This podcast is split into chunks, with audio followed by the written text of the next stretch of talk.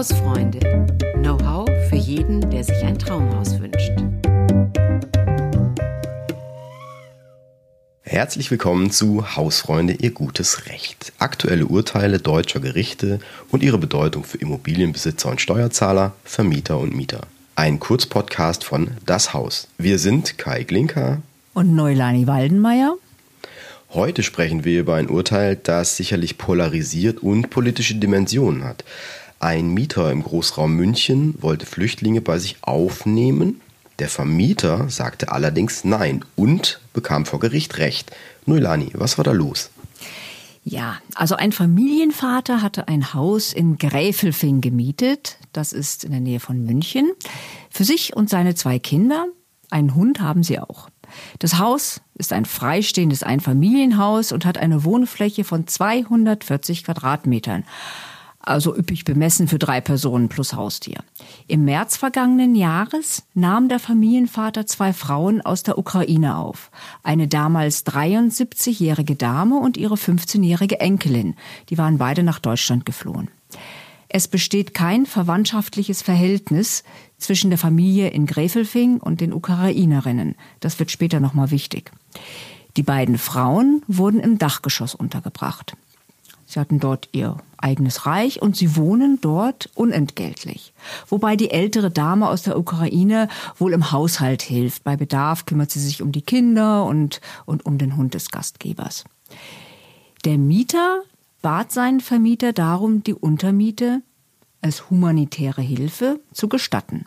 Das lehnte der Vermieter aber ab und verlangte, dass die Untermieter ausziehen. Das klingt jetzt erstmal hart. Ja, der Vermieter, beziehungsweise das ist ein Vermieter-Ehepaar, hatte wohl in der Vergangenheit schlechte Erfahrungen mit Untermietern gemacht. Heißt es zumindest. Der Mieter suchte also das Gespräch mit den Vermietern, holte sich die Unterstützung vom Münchner Mieterverein, um den Vermieter oder beziehungsweise die Vermieter umzustimmen. Aber keine Chance, sie blieben hart. Daraufhin erhob der Gastgeber Klage beim Amtsgericht München, um die Erlaubnis gerichtlich zu erzwingen. Doch damit hatte er keinen Erfolg, wie das Urteil zeigt. Die Richter wiesen die Klage ab. Und mit welcher Begründung? Weil Flüchtlingshilfe ist ja erstmal eine gute Sache. Und das Haus scheint mir ja auch groß genug und die Frauen haben jetzt irgendwie keinen Ärger gemacht. Ähm, Mieter hat der Vater ja auch nicht verlangt. Ja, aber darum geht es nicht. Laut Gesetz hat der Vermieter ein Wörtchen mitzureden, wenn es darum geht, wer in seinem Eigentum dauerhaft wohnt. Wenn du dir einen Untermieter in die Wohnung holst, musst du um Erlaubnis bitten. Dabei spielt es keine Rolle, ob der neue Bewohner kostenlos wohnt oder Miete bezahlt.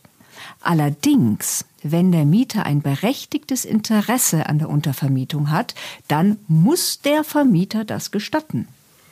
Und was wäre dann so ein berechtigtes Interesse? Mhm. Also enge Verwandte, zum Beispiel der Ehepartner, die Ehepartnerin, Kinder, Eltern, die darf man immer in die gemietete Wohnung oder in das gemietete Haus aufnehmen. In solchen Fällen braucht man den Vermieter rein rechtlich noch nicht mal um Erlaubnis zu bitten. Und wenn jetzt meine Freundin einziehen will, äh, also bei mir jetzt, Für Lebensabschnittsgefährten gilt das auch. Da liegt persönliches Interesse vor. Klar, du willst mit deinem Schatz zusammenziehen, alles verständlich. Aber informieren sollte dein Vermieter dann schon. Genau, also muss ich mit dem Untermieter eng verwandt oder verbandelt sein, damit der Vermieter oder auch die Vermieterin oder eben das Vermieterpaar nicht ablehnen kann. Ähm, angesichts der Lage auf dem Wohnungsmarkt ist es ja dann ein neuer Grund, jemanden zu heiraten oder jemanden zu adoptieren auch. nein, nein, nicht, nicht ganz. Also ein persönliches Interesse kann auch aus wirtschaftlichen Gründen bestehen. Also angenommen, du verdienst jetzt weniger als bei Abschluss des Mietvertrags, also als du eingezogen bist. Oder du hast einfach weniger Geld zur Verfügung, weil die Kosten so enorm gestiegen sind durch die Inflation. Dann ist der Wunsch, Mietkosten zu teilen, um über die Runden zu kommen, auch ein begründetes persönliches Interesse wichtig ist. Die wirtschaftliche Lage muss sich nach Einzug verschlechtert haben. Also du kannst nicht in eine, eine teure Wohnung anmieten und dann sagen, hey, ich muss untervermieten, sonst kann ich mir die Miete nicht, äh, nicht leisten. Das geht nicht. Also dieses persönliche Interesse muss im Nachhinein entstanden sein, dass der Vermieter einen Untermieter akzeptieren muss. Okay. Aber ah, gut zu wissen. Also wenn die Energiepreise weiter steigen und die Inflation nicht abnimmt, dann kann ich mich also erstmal nach einem Untermieter umsehen und muss nicht sofort ausziehen. Ja, genau. Also persönliches Interesse kann aber auch vorliegen, wenn du dir einfach Gesellschaft wünschst. Nicht? Also angenommen, ein Ehepaar trennt sich oder ein Partner verstirbt, dann kann der Vermieter es dem Zurückbleibenden nicht verwehren, sich Gesellschaft in Form eines Untermieters ins Haus zu holen. Also wenn ich mein persönliches Interesse, notfalls auch vor Gericht, plausibel begründen kann, ist der Vermieter eigentlich machtlos, beziehungsweise muss zustimmen dann steht ja meiner Dreier-WG mit den beiden Skatkumpels nichts im Weg eigentlich. ja, grundsätzlich ja. Nur wie du das mit deinen Skatbrüdern verkaufen willst, sei jetzt mal dahingestellt. Aber wenn wirklich ein berechtigtes persönliches Interesse vorliegt, kann ein Vermieter den Untermieter nur in Ausnahmefällen ablehnen. Also wenn jetzt die Wohnung winzig klein ist, auf 30 oder 25 Quadratmeter untervermieten, da sagt natürlich der Vermieter, das ist zu klein, das ist eine Single-Wohnung. Also mit zwei Bewohnern ist sie dann überbelegt, nicht? Ein Ablehnungsgrund kann aber auch in der Person des Untermieters liegen. Er oder sie muss dem Vermieter namentlich genannt werden. Und äh, wenn es jetzt beispielsweise ein stadtbekannter Schläger ist, dann kann der Vermieter natürlich schon sagen, nee, also den will ich nicht in der Wohnung haben. Er kann jetzt nicht sagen, ich will jetzt nur an Menschen aus Indien vermieten, also diskriminieren darf er nicht, aber er muss jetzt keinen Kriminellen aufnehmen. Also das, äh, da ist einfach die Grenze. Aber sonst muss er zustimmen, wenn du ein persönliches Interesse hast. Das ist natürlich auch irgendwie hart gegenüber dem äh, Vermieter. Aber dazu muss man sagen, der Hauptmieter ist auch weiterhin allein verantwortlich für die Mietzahlung. Und wenn der Untermieter etwas kaputt macht, dann muss auch der Hauptmieter dafür gerade stehen. Das nur an nebenbei. Wie sieht das denn aus, wenn ich jetzt hin und wieder mal ein Zimmer an Touristen vermiete? Ja, natürlich aus rein wirtschaftlichen Interessen. Nein, das ist was anderes. Das geht nicht. Also Kurzzeitvermietung kann der Eigentümer grundsätzlich verbieten. Das ist rechtlich nochmal ein Sonderfall. Aber du kannst natürlich jederzeit Besuch empfangen. Ein Freund oder eine Freundin, die dürfen dann auch länger bleiben, ohne dass du dem Vermieter Bescheid gibst.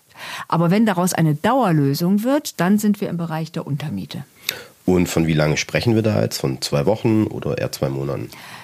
Also bis zu sechs Wochen Aufenthalt gilt grundsätzlich als Besuch und danach wird es kritisch. Danach sollte man den Vermieter informieren bzw. um Erlaubnis bitten. Okay. Äh, jetzt aber zurück zu unserem Fall mit den Flüchtlingen aus der Ukraine. Mir leuchtet jetzt nicht so ganz ein, warum Flüchtlingshilfe kein berechtigter Grund für eine Untervermietung sein soll. Ja, es kommt auf das persönliche Interesse an.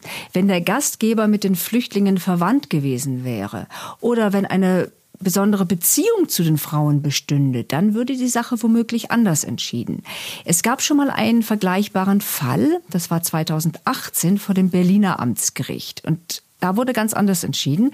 Da waren zwei Mieter, es war ein homosexuelles Paar, die hatten zwei Iraker aufgenommen, die wegen ihrer homosexuellen Orientierung in der Heimat politisch verfolgt wurden.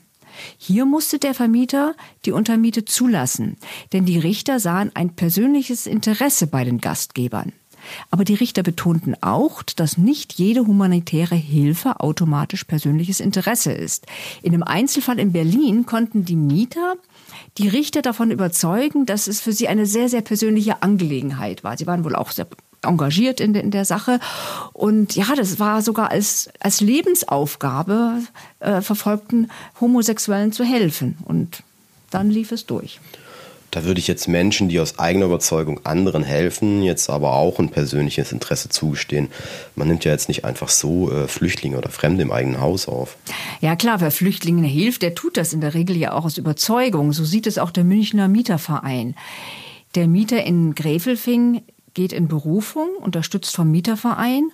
Und der Mieterverein hat angekündigt, durch alle Instanzen zu gehen, also bis zum Bundesgerichtshof, wenn nötig, um die Frage höchstrichterlich und auf Bundesebene zu klären. Und was passiert inzwischen mit den beiden Frauen aus der Ukraine? Mussten die jetzt ausziehen? Nein, grundsätzlich hat eine Klage aufschiebende Wirkung, bis ein rechtskräftiges Urteil vorliegt. Es wird erst dann rechtskräftig, wenn es nicht mehr angefochten werden kann oder der Unterliegende darauf verzichtet und das Urteil akzeptiert. Der Mieter ist jetzt hier in Berufung gegangen und der Fall wird jetzt oder demnächst an der nächsthöheren Instanz verhandelt. Das ist das Landgericht. Und solange kein rechtskräftiges Urteil vorliegt, können die Vermieter die Räumung rechtlich nicht erzwingen. Der Mieter darf die Damen also weiterhin in seinem Dachgeschoss beherbergen. Bleibt also das Urteil des Bundesgerichtshofs abzuwarten. Da wage ich jetzt mal die Prognose, dass das nicht mehr in diesem Jahr gefällt werden wird. Trotzdem spannend, wie die Richter entscheiden werden. Für heute war es das schon wieder mit unserem Kurzpodcast Ihr gutes Recht, unserer kleinen, aber feinen Rechtsabteilung. Wir freuen uns, wenn Sie das nächste Mal wieder reinhören. Falls Sie Fragen, Anregungen haben, schreiben Sie uns gerne an hausfreunde.haus.de. Natürlich können Sie uns auch beim Streamingdienst Ihres Vertrauens abonnieren. Machen Sie es gut und wir hören uns. Tschüss. Tschüss, bis zum nächsten Mal.